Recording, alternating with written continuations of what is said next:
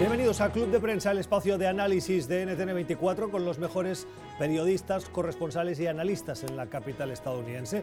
Puede hacernos llegar sus opiniones a través de la cuenta de Twitter, Club Prensa NTN24, y le animamos a que se suscriba a nuestro podcast que puede volver a escuchar en Apple y en Spotify. Descárguelo, suscríbase y háganos llegar sus opiniones. Hoy en este club de prensa vamos a compartir las opiniones, el tiempo de análisis con Paulina Chávez. Paulina es analista político, es mexicana. Paulina, ¿cómo estás? Muy buenos días. Muy bien, muy buenos días. Contenta de estar aquí en este nuevo año. Gracias, igualmente de tenerte con nosotros. Nos acompaña también Antonio de la Cruz, es analista político. Es director ejecutivo de Inter-American Trends y eh, columnista en el Nacional de Venezuela. Antonio, ¿cómo estás? Muchas gracias. Bienvenido, buenos días. Buenos días, feliz año. Igualmente. Y con el profesor Eric Langer, es profesor de Historia de la Universidad de Georgetown, analista. Eh, profesor Langer, ¿cómo está? Muy buenos días. Muy buenos días, eh, feliz año. Gracias por acompañarnos. El día en el que nos fijamos cuando son las... 5 y 33 minutos de la tarde en Teherán, esa crisis que enfrenta Washington y Teherán, el régimen de los ayatolá, del ayatolá Khomeini, en esa crisis que se desató a raíz de la decisión del presidente Donald Trump de terminar con la vida del general Soleimani. La respuesta la hemos explicado, la de Irán con el bombardeo de dos bases militares con presencia de eh, tropas estadounidenses, ninguna baja, y eh, también de, fuerzas de la coalición internacional. En las últimas horas escuchamos al presidente Donald Trump con un tono más eh, contenido, muy poco propio de lo que hemos visto en su quehacer, en sus decisiones, en su retórica, en sus alocuciones, un presidente que apuesta por las sanciones como respuesta, no por la respuesta militar, pero también abriendo la puerta al diálogo, algo que no sé si les ha sorprendido, profesor Langer. No, por nada, más bien eh, esa es eh, su estrategia siempre, es tratar de debilitar al contrincante, para no decir enemigo, y después decir, bueno, vamos a negociar.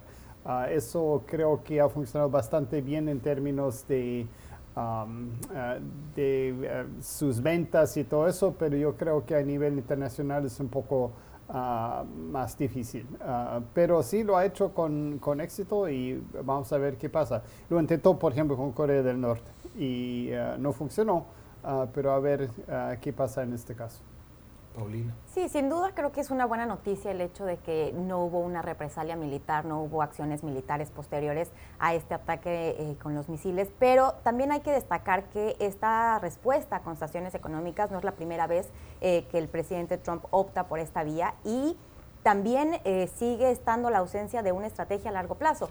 Hay que recordar que todo esto inicia cuando el presidente Trump decide salirse del acuerdo nuclear que había negociado la administración Obama con Irán em, y empieza con esta campaña de sanciones económicas buscando asfixiar la economía iraní, lo cual, si bien sí ha conseguido y seguramente con esta nueva ola de sanciones logrará aún más eh, pues afectar su economía, no se ve eh, con claridad cuál es la estrategia a largo plazo o cómo va a hacer para que Irán venga a la mesa de negociaciones y pueda finalmente poner fin a este conflicto que lleva ya varios años desarrollándose. Es una buena noticia aquí en Washington y seguramente en todo el mundo cuando estaban siguiendo este anuncio del presidente Trump el día de ayer. Hubo un gran alivio al saber que en algunos momentos sentimos que estamos en el, al, al borde de una guerra que parecía en algún momento inminente, pero la realidad es que si bien es una buena noticia, nos quedamos todavía con muchas preguntas que también tienen que ver y que han afectado, yo creo, a la credibilidad del propio presidente Trump. En el briefing que se dio el día de ayer a los senadores, a, congresistas, no hubo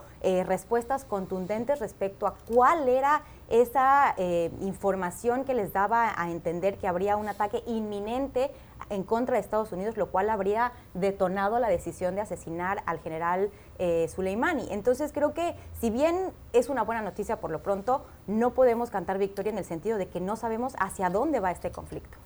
Eh, bueno, Soleimani siempre fue un target, ¿verdad?, para ser eliminado por las fuerzas americanas, porque era el hombre clave que en cuanto a la exportación de la guerra simétrica de Irán.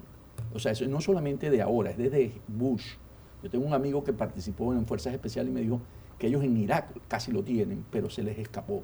O sea, que desde Irak lo venían buscando. Entonces, era un target que venían y lo consiguieron en ese momento por dicen que es por información interna misma de las fuerzas iraníes que no estaban de acuerdo ya con la manera como él venía manejando la guerra asimétrica en el Medio Oriente. Entonces, ¿qué tenemos? Sí había un gran temor de abrir una guerra entre Irán y Estados Unidos por lo que representa el, Golfo, todo lo que es los intereses estratégicos, petróleo sobre todo. Y entonces se percibía que si Estados Unidos hacía retaliación podríamos avanzar en eso. Sin embargo, Donald Trump retrocede, se contiene, como dices tú, y no lo hace. En ese sentido va a las sanciones y las sanciones sí han golpeado a los ayatolas, ¿verdad? Tienen una alta inflación, desempleo, contracción económica.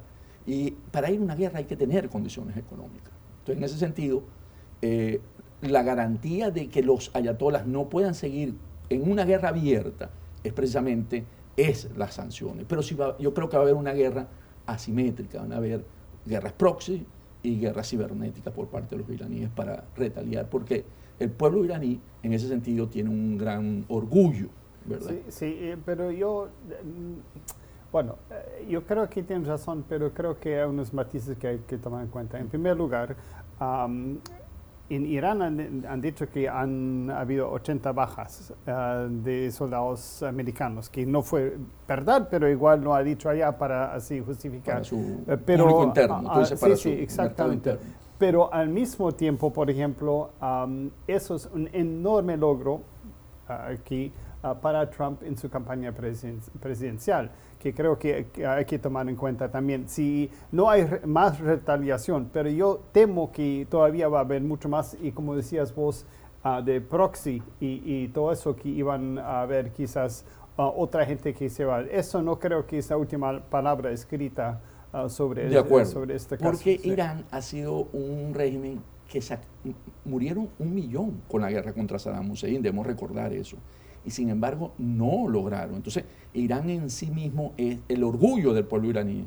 Es un orgullo que va a buscar la venganza y creo que sí va a seguir. O sea, eso no se acabó. Ayer hubo cohetes en la zona verde de, Irak, ¿verdad? El Green ah, Zone. de las milicias, sí, exacto. y no hubo tampoco daños colaterales con fuerzas americanas, ¿verdad? Entonces, pero también ayer volvieron a lanzar. Pero ese creo que eso es lo que nos da, eh, lo que nos demuestra precisamente la carencia de la estrategia. O sea, eh, aunque es una buena noticia que, no hay estas represalias militares y que no van a continuar las operaciones en ese sentido, que no se va a ir a una guerra tal cual como, como se llegó a esperar en cierto momento, eh, sí creo que debe de mantenerse la presión para que el presidente Trump dé a conocer qué es lo que va a hacer, qué es lo que tiene pensado hacer, qué va a poner en lugar del acuerdo nuclear del que se salió, porque hasta el momento no hay, no se han contestado esas preguntas, no se ha contestado bueno, lo que él quiere es, es que Irán así vaya de rodillas a rogar a Sí, solamente ha salido con, ese, con ese argumento de hasta que cambien su comportamiento o hasta que entiendan o algo así, pero no, ha sido contundente. Lindsey Graham, que es uno de los senadores más influyentes, próximo aliado del presidente Trump y quien eh, tiene una cierta influencia en cuanto a sus decisiones de política internacional público en las últimas horas,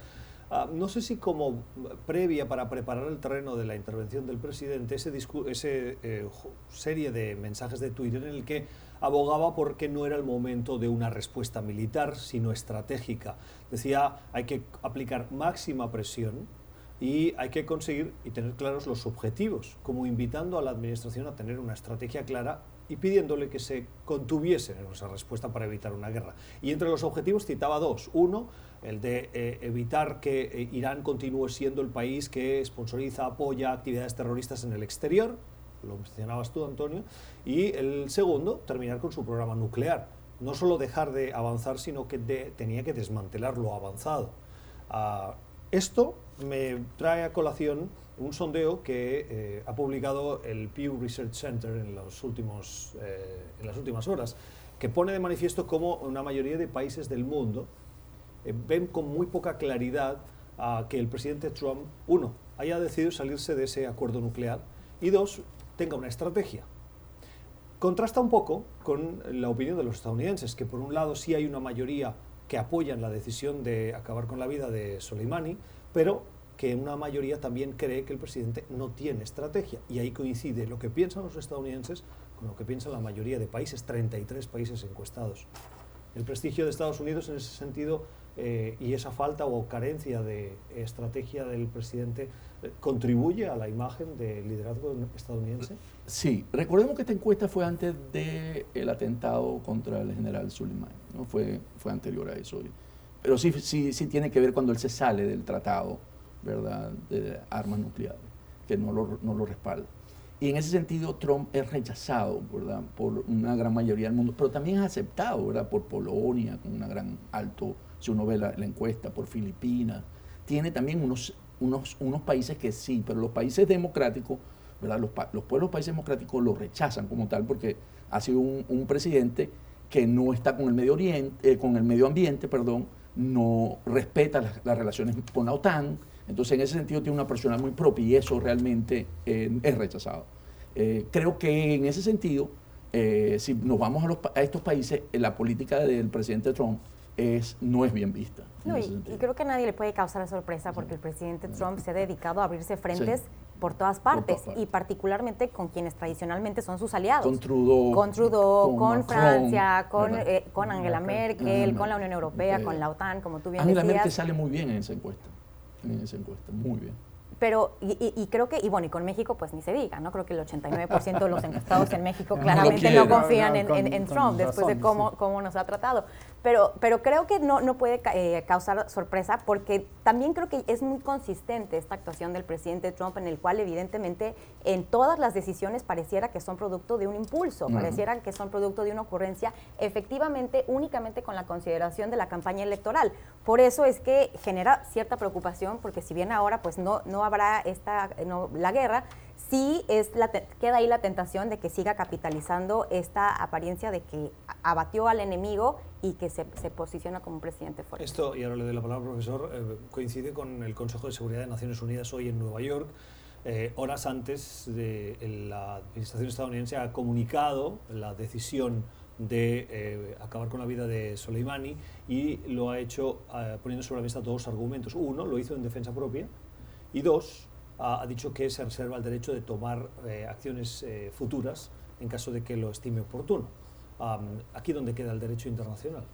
Sí, bueno, ese es justamente el problema y que hasta el, um, el canciller de Irán uh, lo dijo, es que uh, parece que el derecho internacional funciona para todos excepto para Estados Unidos, uh, porque hace lo que quiere y hasta cierto punto, lamento decir, yo soy paisano aquí de, Estados Unidos, que sí, es verdad, que el derecho internacional para los demás, y los fuertes hacen lo, que quieren.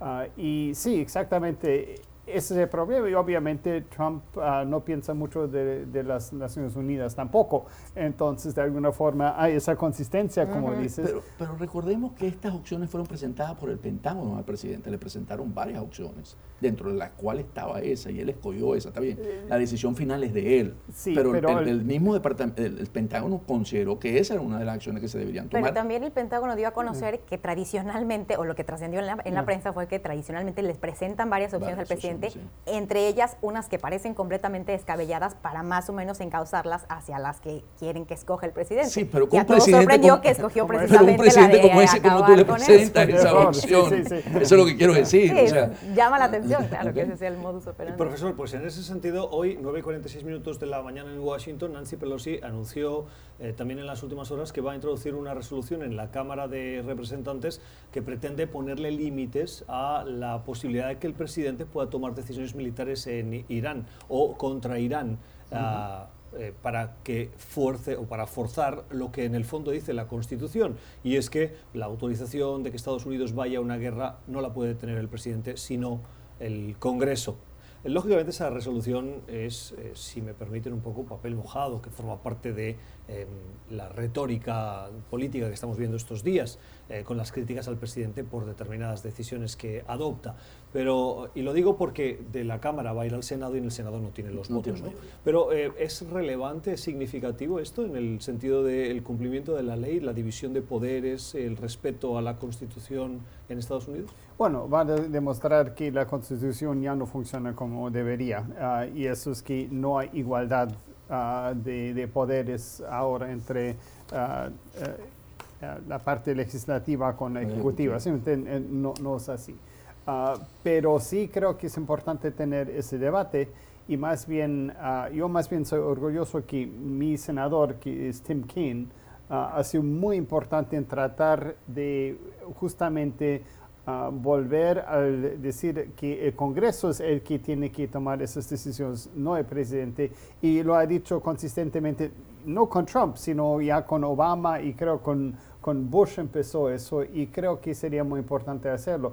El problema es que la tecnología no es la misma que el siglo XVIII porque cuando hicieron la constitución, bueno, podían tomar unas semanas, unos meses para después contestar y todo eso, y ahora ya todo va a, a, velocidad cibernética, que es muy diferente. En ese sentido, el presidente Trump, yo le dije, yo le participé a través del Twitter, o sea, yo dije que estábamos... Exacto, sí, sí, sí. O sea, él considera que el Twitter es la manera como él le informa. Puede notificar a Esa es su forma, en realidad, de, hacerlo. de comunicarse con, con, el Congreso. Sí, exacto. Bueno, pero aquí también vale la pena mantener la atención puesta en lo que ocurría en la Cámara de Representantes, no solamente porque es el presidente que quieren dejar, que, quede para el futuro, que el Congreso debe de tener voz también en este tipo de debates, pero también porque si bien irá al Senado y tradicionalmente los asuntos que van en contra del presidente mueren ahí por la mayoría republicana, ayer sí a mí me llamó mucho la atención que estos senadores republicanos como Mike Lee, como Rand Paul, que tradicionalmente son muy fieles al presidente, fueron muy vocales al decir que la explicación que les dieron los funcionarios de la administración que se reunieron con ellos para darles información sobre el tema del ataque al, y el asesinato del, del, general Soleimani fue el peor briefing de la historia. Así lo calificó el senador Mike Lee, que dijo que al menos en los nueve años que lleva en el Senado nunca había tenido un, reporte por parte de los Esos titulares hoy en todos los medios de claro, comunicación. porque llama la atención y él incluso dijo que apoyaría la resolución de, llegar al Senado. Pero sorprende porque en esa misma eh, reunión también participó, por ejemplo, Marco Rubio, que, a la sazón es, él, eh, es uno de los máximos representantes republicanos en el Comité de Relaciones Exteriores, del Senado y dijo que había sido un excelente briefing.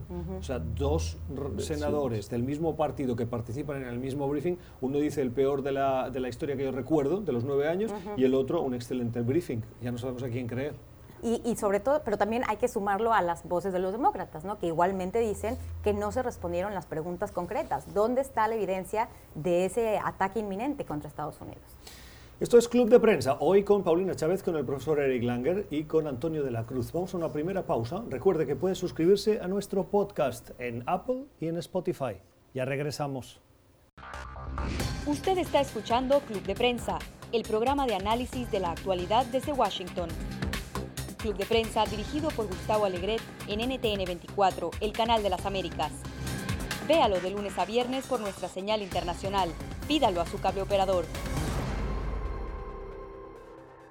Cinco minutos y las once de la mañana en Caracas, Venezuela, donde Juan Guaidó, considerado presidente encargado de Venezuela y eh, también reelecto como presidente de la Asamblea Nacional, así lo han reconocido una mayoría de países de América Latina y Europa, frente a el disputado o la disputada presidencia que eh, intenta liderar Luis Parra, un miembro de la oposición, está parece alineado con el chavismo. Decía Juan Guaidó que ha hecho un nuevo llamado a la movilización de los venezolanos que están en pie de lucha, continúan en esa batalla para recuperar la calidad democrática de, su país.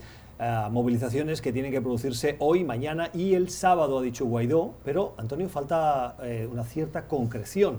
Em, lo que vemos es que hay como una voluntad de resistencia, pero que eh, no hay concreción en el camino a seguir. ¿O no tienes esa sensación? Sí, después de los eventos del, del 5 del, domingo, del domingo y del martes, en la que realmente Guaidó logra mostrar otra vez un liderazgo, porque logra que los, las fuerzas opositoras se estén alrededor de él, ¿verdad? Los 110 diputados, los 100 diputados que lo sostienen, ¿verdad? En ese sentido le dan una gran solidez de 112 que salieron electos y de 167 que es el conjunto de todos los diputados de la Asamblea él trata y dice, bueno, es un buen momento para volver a activar la calle. Y trata de hacer esto sin objetivos concretos, ¿no? Porque es cierto que es un buen momento para el, Guaidó y las fuerzas democráticas en Venezuela.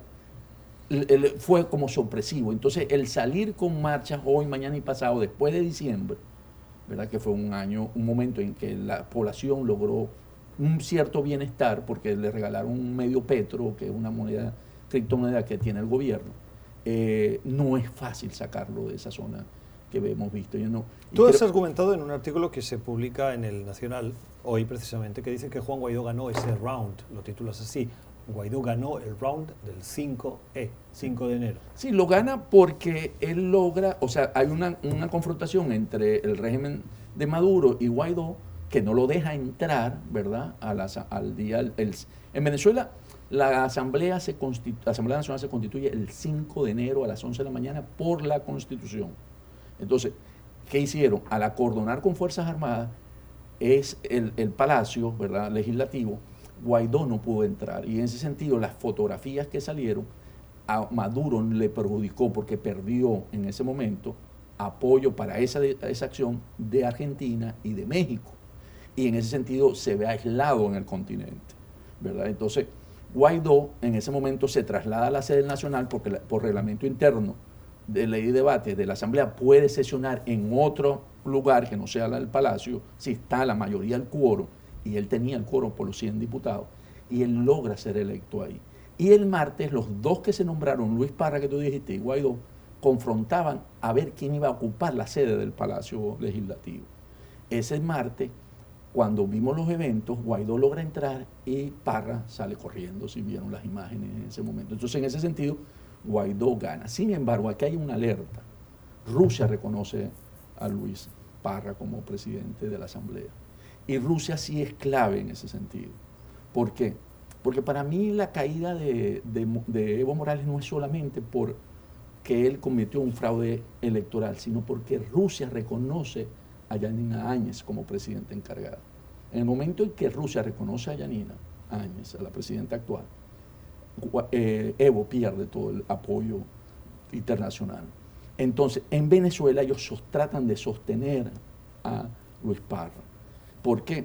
Porque Rusia tiene otro comportamiento con Venezuela. Entonces ahí sí hay que ver cómo empezar. Y, y Elio Abren se lo dice. Nosotros no hemos estudiado y entendido bien el rol de Rusia y de Cuba en Venezuela, en las declaraciones que dio el lunes pasado. Empiezan a hacer autocrítica muchos, una autocrítica que me atrevería a decir que es muy necesaria viendo estos últimos años lo que ha sucedido en Venezuela, de todas partes. Pero me parece que esa autocrítica que hace la administración estadounidense es eh, muy necesaria para poder tomar decisiones a futuro. Profesor.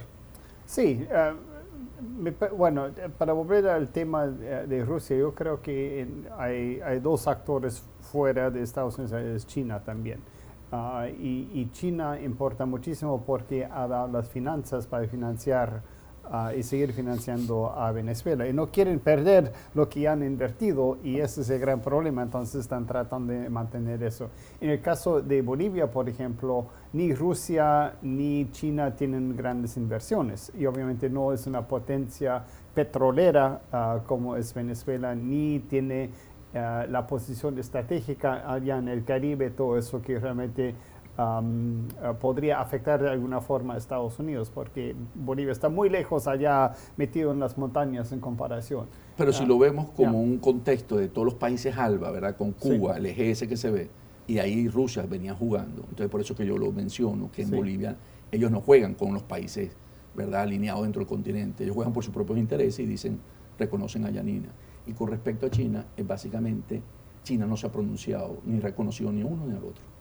A mí yo creo que lo que me parece francamente increíble y, hasta un poco triste en realidad es que hemos analizado este tema de Venezuela en múltiples ocasiones en, este, en esta mesa y desafortunadamente no vemos qué es lo que va a tener que pasar para que haya un cambio de régimen en Venezuela. Hemos em, hablado de todos los pasos que se han seguido, los hemos seguido muy de cerca y lo que me parece todavía más increíble es que vivimos en la era de la información, en la que todas las personas tenemos acceso a videos para ver qué es lo que está pasando, a información en tiempo real, a ver exactamente todos estos atropellos que siempre eh, Maduro intenta hacer en contra de las instituciones democráticas. Y finalmente me congratulo de que no lo logró con la, con la última institución democrática que queda en Venezuela, que es la Asamblea Nacional y, que siga, y, que, y que sigamos permitiendo que esto pase. O sea, que, que, a pesar de que tenemos información en tiempo real de lo que está pasando, de todos estos atropellos, no se vea una ruta clara hacia cuándo va a poder terminar el gobierno de Maduro y cuándo se va a poder dar el paso para que finalmente Guaidó o alguien más, alguien, alguien que sea capaz de conducir esta transición, pueda finalmente darle a Venezuela el cambio que tanto necesita. Sí, eso es cierto, fíjate, Paulina. Lo que pasa es que en Venezuela el juego no solamente es un juego de dos poderes de fuerzas políticas, sino un juego geopolítico también. Por eso yo menciono a Rusia en un juego y un, pleito y una lucha contra un Estado criminal en ese sentido. Entonces no es fácil, no es que están peleando dos fuerzas que están enfrentadas. Y además, en Venezuela, en este momento, por eso es que cuando vemos un, un cierto viento a favor a Guaidó, tiene que aprovecharlo, porque cuando lo tuvo el 23 de enero, que fue muy importante, cuando se nombró, eh, se, autoproclamó el, en el año pasado, ellos sorprendieron al régimen, pero le duró un mes. O sea, el régimen aprende y se adapta. Eso es lo que es increíble, que con toda la presión internacional, con el, reconocimiento de los diferentes países, pareciera que estamos, seguimos en el mismo punto en el cual pues no, no se ve hacia dónde vamos a poder avanzar en este Por eso yo asomo otra vez a Rusia, porque yo creo que aquí los poderes tienen que empezar a pensar cómo van a resolver, porque los rusos aparecían como que querían un diálogo, ¿verdad? Pero no, están jugando para bueno, en Venezuela es una verdadera dictadura, eh, de alguna forma. Eh, la Asamblea Nacional no importa porque no tiene ningún poder, porque no puede ejecutar absolutamente nada. Y creo que eso es la diferencia con Bolivia, con otros países donde sí habían fuerzas que sí tenían bastante potencia, lo que en Venezuela uh, se mete no es así.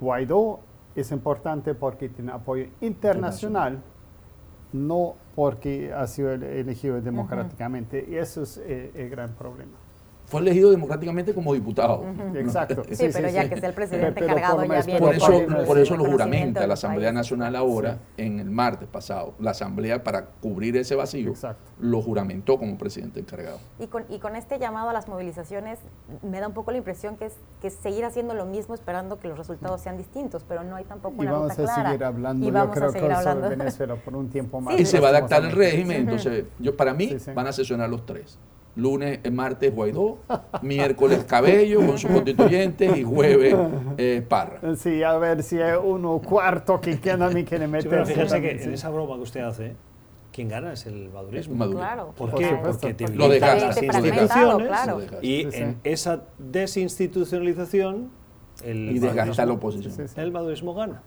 Son las 9 eh, y 5 minutos de la mañana en Ciudad de México.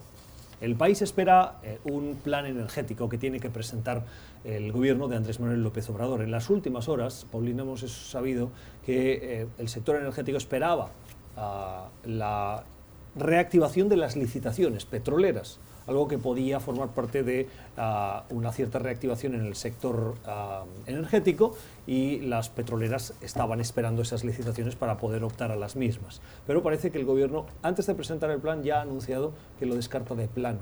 ¿Qué pasa? Pues pasa que tenemos un presidente que toma decisiones no con base en la técnica y con criterios objetivos, sino simplemente con criterios nacionalistas y con, y con criterios revanchistas que, que él piensa que le rinden frutos con su base electoral. Este tema energético ha sido un problema en México o ha sido un tema altamente controversial en México desde hace muchísimos años. El gobierno del presidente Peña Nieto hizo una reforma energética que precisamente quitó estas trabas para que el sector privado eh, pudiera invertir y, creo que hay evidencia comprobada de que si lo que se quiere es tener una mayor producción de petróleo, la inversión privada es lo que se necesita hacer. No puede quedar únicamente en manos de una empresa estatal. Tenemos, tengo unos datos que me parecen importante em, compartir. En México, por ejemplo, a principios del siglo se producían 3.4 millones de barriles de petróleo por día y esa producción cayó a 1.7 millones el año pasado. Aquí en Estados Unidos, a principios del siglo, pasaron de 5 millones a 12. Entonces, y, obviamente la diferencia es que hay, está la intervención de la, industria privada que tiene dinero para invertir, para explorar nuevos pozos y, arriesgar su capital este, buscando que, haya ganancias posteriores. Entonces, creo que el, hecho de cerrar la producción o la, participación a la industria privada es desafortunadamente, es muy desafortunado, es una, es una decisión equivocada, que además eh, pone a México nuevamente en una posición muy comprometida porque evidencia que no hay certidumbre para la inversión. E, evidencia que si bien en algún momento se puede abrir estos contratos a diferentes industrias, eh, puede venir el gobierno a simplemente retractarse y decir, pues ya no quiero que haya industria privada, quiero que esto sea algo que caiga exclusivamente en manos del Estado. la industria estatal en México, eh, de petróleos mexicanos, Pemex, eh, eh, está completamente rebasado, está prácticamente en quiebra. Así que sin, sin lugar a duda creo que es una, es una decisión equivocada que refleja una falta de conocimiento del presidente. Bueno, me parece históricamente... Ah, López Obrador está volviendo a los años 30 de alguna forma, ¿no? Sí, claro. Ah, con Cárdenas. Y que quiere construir su refinería. Que, nacionalizó. Que nacionalizó. Y con eso también embargaron más bien a Pemex y no podía acceder al, a, los conocimientos y a los fondos ah, de afuera, por lo menos no de Estados Unidos ni, de Gran Bretaña en ese, en ese entonces. Y obviamente eso sí tiene, ah, tiene un efecto muy grande. Pero me parece que Pemex como tal, como compañía, tiene muchísimos problemas también, ah, no solamente con la corrupción, sino que ya hemos visto que a veces abren así los oleoductos y sacan el petróleo y todo eso. Y hay tantas cosas que yo creo que la privatización en sí, o digamos, de no privatización, porque es otra cosa, porque yo creo que eso no se podría, porque Pemex es como el, eh, el ancla del nacionalismo mexicano, pero um, más bien um, que participen otras compañías tampoco ayuda a mejorar. Pemex que siempre va a ser la empresa clave, creo, dentro de México, mientras que haya un gobierno nacionalista mexicano. Cuando llega López Obrador, ¿verdad? y él ve, bueno, venía ya anteriormente, ¿verdad? venía la caída de la producción petrolera, como lo sostiene Paulina, eh, veían cómo poder levantar esa producción nuevamente. Y definitivamente ese modelo de eh, Peña Nieto fue el modelo que se usó en Venezuela de la apertura petrolera, que también venía con un, porque el problema de las empresas nacionales es que no tienen caja financiera para la inversión y el capital que requiere hoy en día y el conocimiento la producción petrolera. Entonces, ¿qué pasa? Peña Nieto lo logra abrir con mucha dificultad y vuelve otra vez a más o menos mantener y aumentar la producción petrolera y IVA. Lo que pasa es que la queja es que de un compromiso de 37 mil millones de dólares que iban a invertir, solo invirtieron 11 y no se ve el aumento de la producción. Eso es el argumento que usa eh, el gobierno de López Obrador. El modelo de apertura petrolera es beneficioso para los países porque las, las compañías nacionales no logran, como lo sostiene, manejar ni el conocimiento ni las inversiones necesarias de producción, sino veamos a Brasil también, que ha, venido con la producción de presal, ¿verdad? Y cómo ellos también se están convirtiendo ya en un polo de desarrollo. Veamos Guyana, que no tenía nada y hoy empieza a producir en aguas profundas. En México se necesita, ¿verdad? Porque el yacimiento mayor, que era Cantarel, se iba agotando. Entonces, yo creo que aquí el presidente López Obrador va a tener un problema de caja, porque México, aunque no depende tan fuerte de la inversión de las exportaciones petroleras, pero va a tener, porque al no aumentar la producción, va a tener menos ingresos en términos de revenues.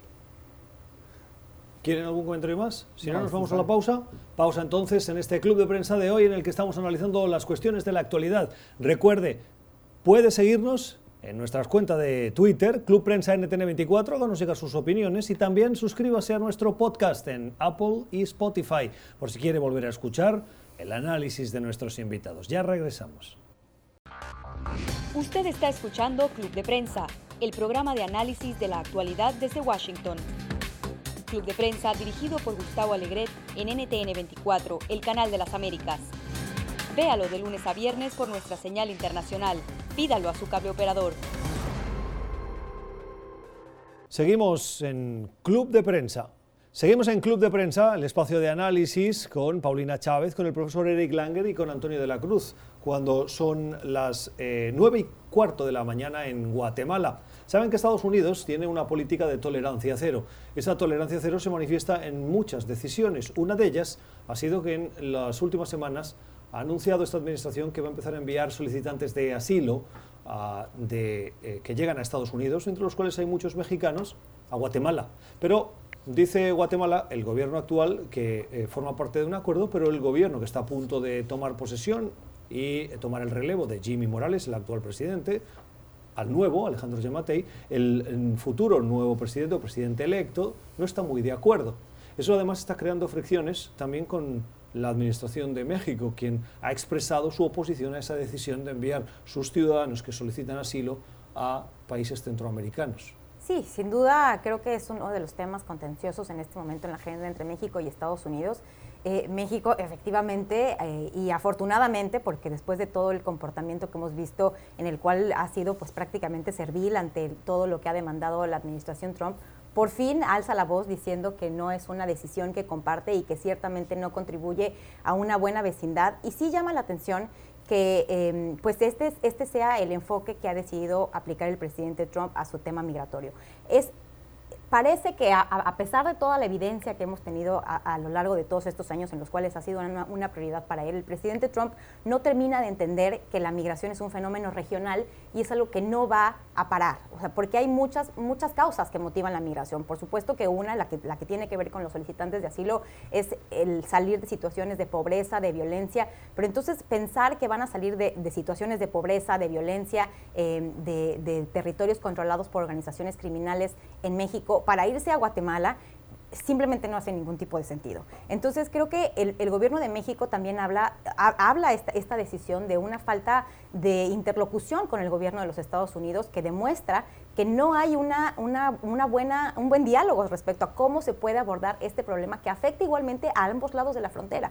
Entonces creo que el gobierno de México ha dejado mucho que desear en el manejo del tema con Estados Unidos y el gobierno de Estados Unidos también no está haciendo lo necesario para abonar a abordar el tema migratorio desde una perspectiva mucho más constructiva. El, el, gobierno de Guatemala, pues sin lugar a duda, el, el, presidente Jimmy Morales trató de hacer lo que quería el presidente Trump también, caer en, en sus buenas gracias, recibir el apoyo que necesitaba pero efectivamente pues ahora le tocará al próximo gobierno decidir cómo maneja esa situación.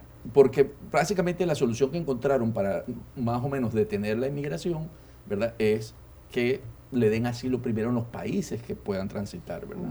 Entonces, claro, si lo ponen en Guatemala, tienen que pedir el asilo en Guatemala primero para poder después Sí, era para los países del Triángulo del, Norte. Norte. Entonces, en esa estrategia, ¿verdad? Por eso que dicen que iban a mandar los mexicanos a, a Guatemala, cosa que, como dijo usted, profesor, pareciera que era la intención y se, y se conoció por redes sociales y eh, se destapó esa... Bueno, en realidad es interesante.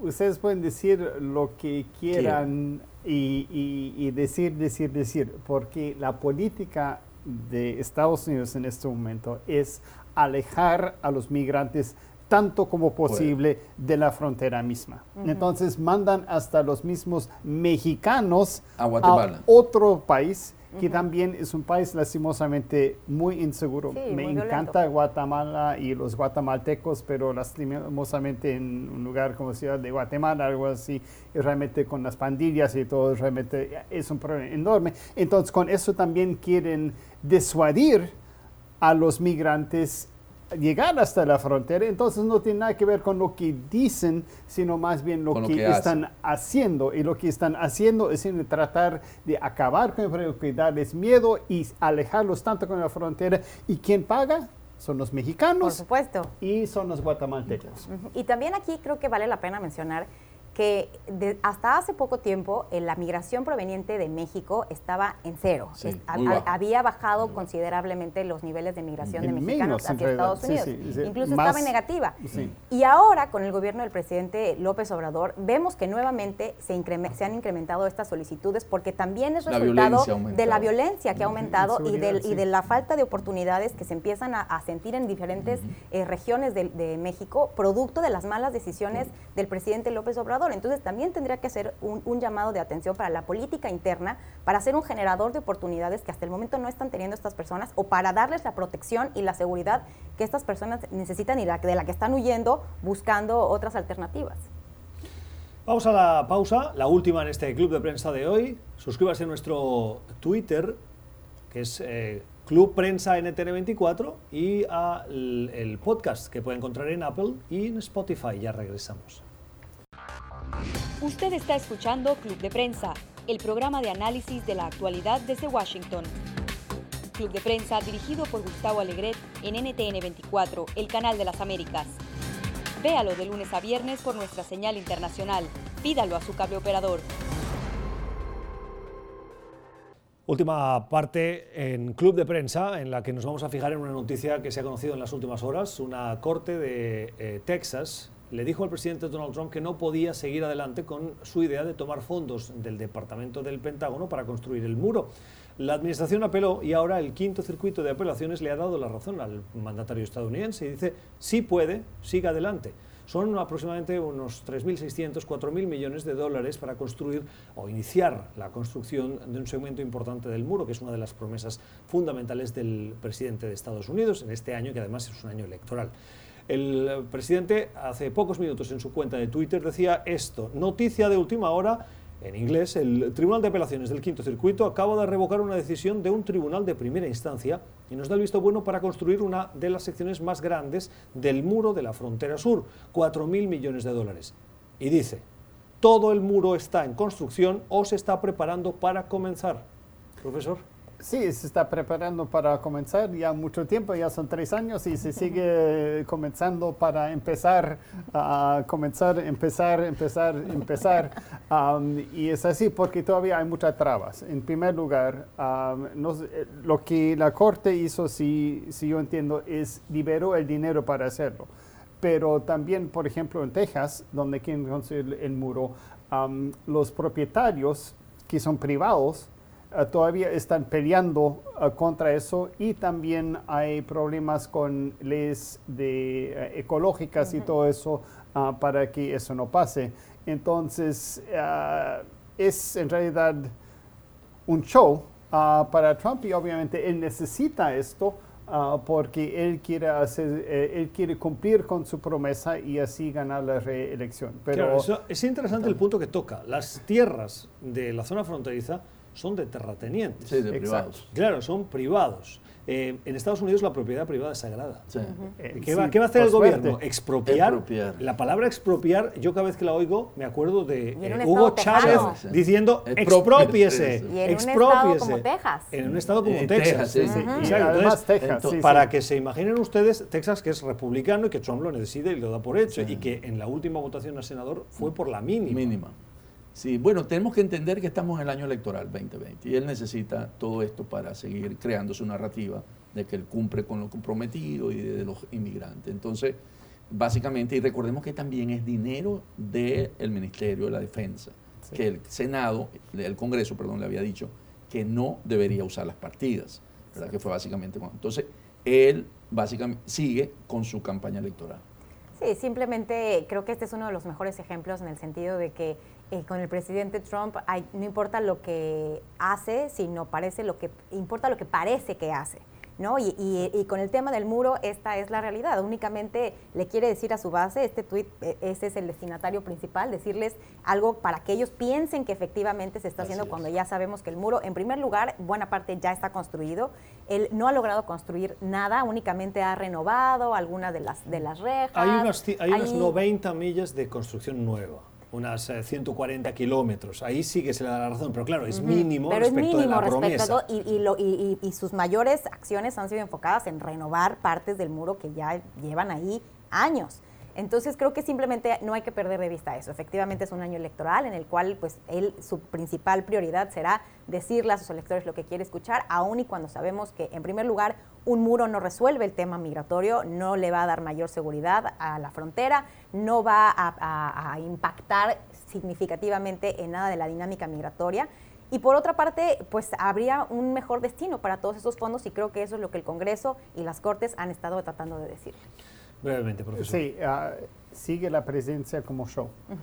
La presencia como show. Sí, eh, el otro día escuchaba a un analista que decía, este es un año electoral, y le decían, el, muro no está construido, le pasará factura al presidente, y el analista hacía una lectura interesante. Todo lo contrario, la gente que votó a Trump continúa siendo fiel a Trump. Y el hecho de que el muro no esté construido les sigue interpelando a votar Trump para concluir por lo que votaron, porque eso sí, Trump lo prometió y lo que quieren es que se cumpla. Por lo tanto, eso al presidente de Estados Unidos en su reelección no le va tan mal, a pesar de que algunos pudieran analizar lo contrario.